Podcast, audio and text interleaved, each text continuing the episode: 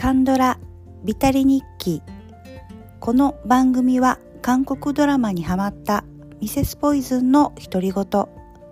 記録のための日記のような番組です。さて本日は第88話5月の青春を記録していきます。とこちらのドラマはもともとあのストーリーがすごくいいっていう評判は聞いていてと日本のテレビでやってくれていたのを録画録画していたんですけれどもあの、えーと、見るタイミングをまあ待っていまして順番待ちをしていましてあの、つい先日「ザ・グローリー」を見たばかりで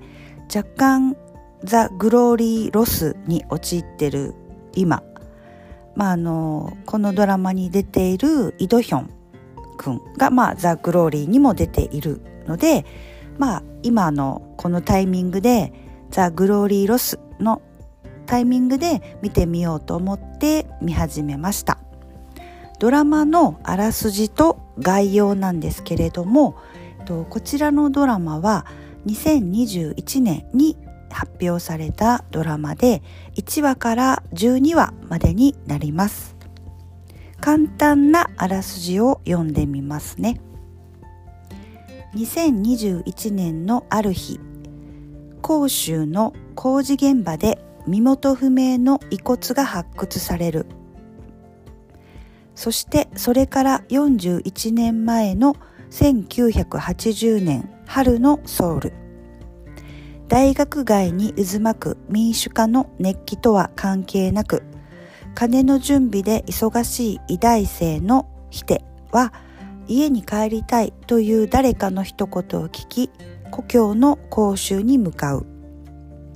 そこでひてはスリョンの代打として振られるためにお見合いにやってきたミョンヒと出会い韓国で1980年5月に起きた広州民主化運動の時代を背景に運命のように惹かれ合ったヒテとミョンヒのおぼろげな春のような恋を中心に若者たちの青春を描くとあります。と主な出演者なんですけれどもとこのあらすじにも出てくる医大生のヒテを演じるのが、えー、イドヒョンさんです。えっと、ザ・グローリーとかスイートホームとか刑務所のルールブック怪物なんかにも出ていらっしゃってもう本当に大活躍ザ・グローリーでかなりこう世界的になった感はありますけれども、えーと、この、えーと、主人公を演じています。でこのミョンヒっていう、えー、女の子看護師さんの役なんですけれども、えー、コンコミーシちゃんが演じられています。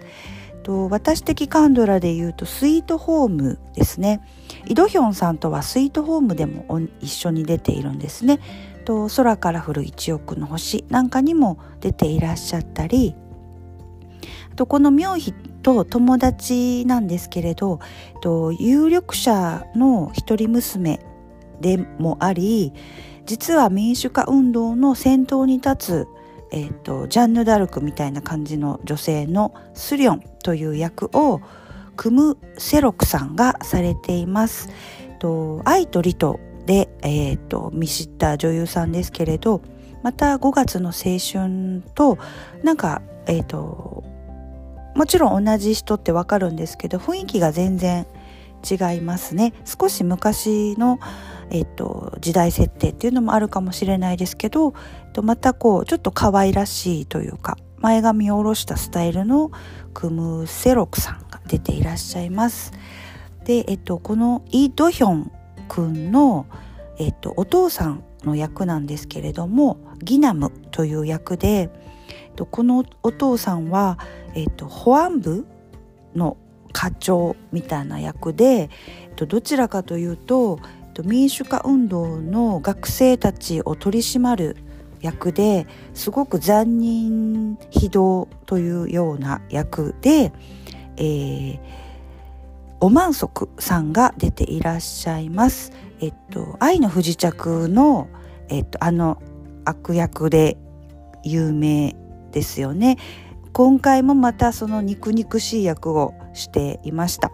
元彼は天才詐欺師とかにも出ていらっしゃったりたまたまあの YouTube なんかで見かお見かけするとこの悪役とは全然違った温和なすごく優しいあのギャップのある方なんですけどこの方の悪役になると本当に肉肉しい役がぴったりですごく演技のうまいお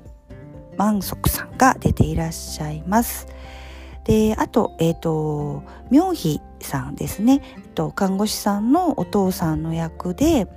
キム・ウォネさんもうこの方も名優ですよね。えっと、悪の心を読む者たちとか、えっと、エージェントなお仕事にも出ていらっしゃったり未線とかシグナルにも出ていらっしゃってあカンドラ見てるとあのよく出て来られる俳優さんキム・ウネさんが出ていらっしゃったりあとえっとスリョンあの一人有力者の一人娘のお兄さんなんですけれども、えっと、実はこの看護師を演の妙妃に少し淡い恋心を抱いているっていうような役でイ・サンイさんが出ていらっしゃいました。と海町チャチャとかイルタスキャンダルにも出ていらっしゃいましたね。椿の花咲く頃とか弓の細胞たちとかにも出ていらっしゃったイ・サンイさんが出ていらっしゃいます。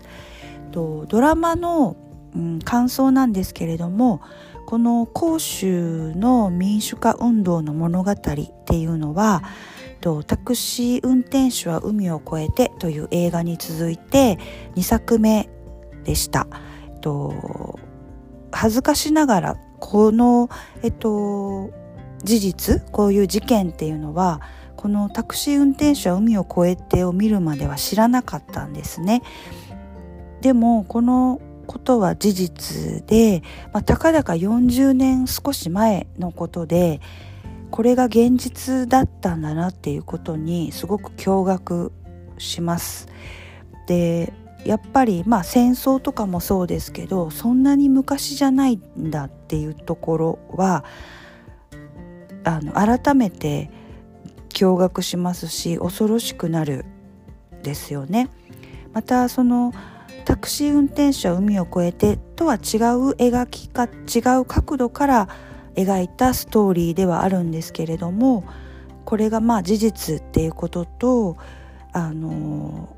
本当に恐ろしいことだなっていうこと。あの若者同士がその軍にいるかそれ以外。あのもちろんその、えっと、政治に対してデモを行っている学生 VS っていうだけじゃなくって本当に関係ない人たちとかもあの争わなければいけないっていう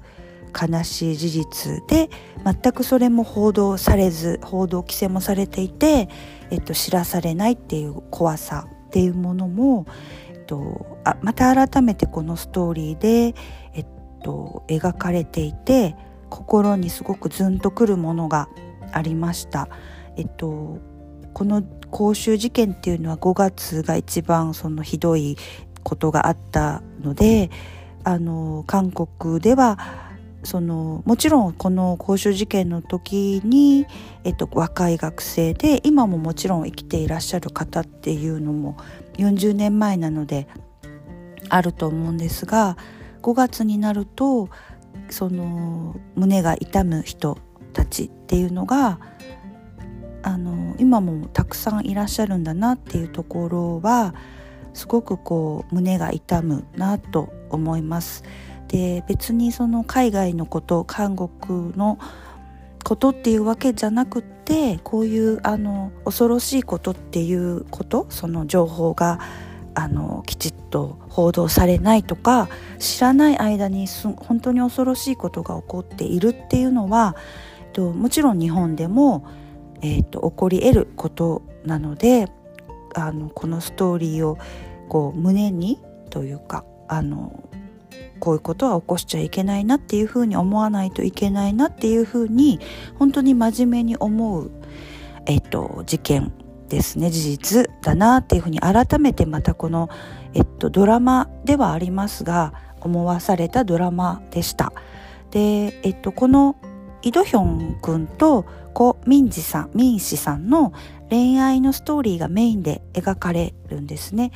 で、やっぱりこのあの悲恋っていうのも本当に胸が痛くなりました。うんですごく美しいストーリーであの本当にラスト回ぐらいかなお互いにまああの結婚しようっていうことで2人だけで結婚式を挙げてお互いに手紙を書くっていうシーンがあるんですけれどもでイ・ドヒョン君のお手紙は、えーと、ドラマの中で読まれて相手の、えーと、ミョンヒさんにも伝わるんですけれどミョンヒさんの手紙は、えーと、イ・ドヒョン君に伝わらぬまま、えー、とこの41年後に、えー、と彼のもとに手紙が届くっていうストーリーで終わっていくんですけれどもこのミョンヒの手紙に「えー、っと妙妃の手紙をちょっと読んでみます。予期せずお互いの手を離すことになってもその悲しみで残された者の人生が閉ざされないように一人になって流れる涙が溜まっても沈むことなく泳ぎ続けていける力をと勇気をくださいっていうお手紙を結婚するっていう時にえっと、書いているんですね。まあこういう時代とかそういうことだからっていうことでこういうことを書いたと思うんですけれどもその手紙を読んで、えっと、イドヒョン君が、えっと、彼女に、まあ、心の中でまた会える日まで懸命に泳いでみますっていうふうにお返事を返信をするというところとあの残されたものが残された方は本当にイ・ドヒョン君もあのその彼女を見つけるためにいろいろこうするんですけど全く行方も分からず見つからないっていう中でその悲しみで閉ざされてしまってと自殺を何度もしようと思っているようなシーンが出てくるんですけれどもあの彼も残されたものがまあ辛いと思っていたけれども、えっと、残された方が僕でよかったっていうふうに、まあ、ナレーションで入る部分があるんですけれどももう本当にそこは、うん、悲しすぎてすごく号泣しましたね。恋愛のストーリーメインのストーリーではあるんですけれども本当に胸が痛くなる、えっと、ドラマでした。なので悲しいまああとそのえっ、ー、と妙妃さんにすごく恋心を抱いているお兄さんイ・サンイさんが演じてるお兄さんの役も、えっと、この民主化運動の先頭に立つスリョンとかやっぱり若者たちっていうところの青春っていうのが描かれるんですけれどもそこもやっぱりあのこの事件がある実際現実にあるのでハッピーエンドっていうふうにはいかないんですよね。でまたそのっと、軍隊にいる方の、えっと、若者たちの、えっと、その後っていうのも描かれ人生っていうのも描かれるんですけれども、まあ、決してハッピーエンドっていうわけではないんですね。やっぱり悲しい事件があるのでそこも含めてあの辛いドラマではあるんですけれどもあのこれは絶対に忘れてはいけないとか心に留めておいてあの置かないといけないなと思うすごく良作な、えー、ドラマでした。えっ、ー、と「ザ・グローリー」ロスであのイ・ドヒョン目当てに見たドラマでしたけれど本当に良い良作の作品でした、えー、本日は韓国ドラマ5月の青春を記録いたしました。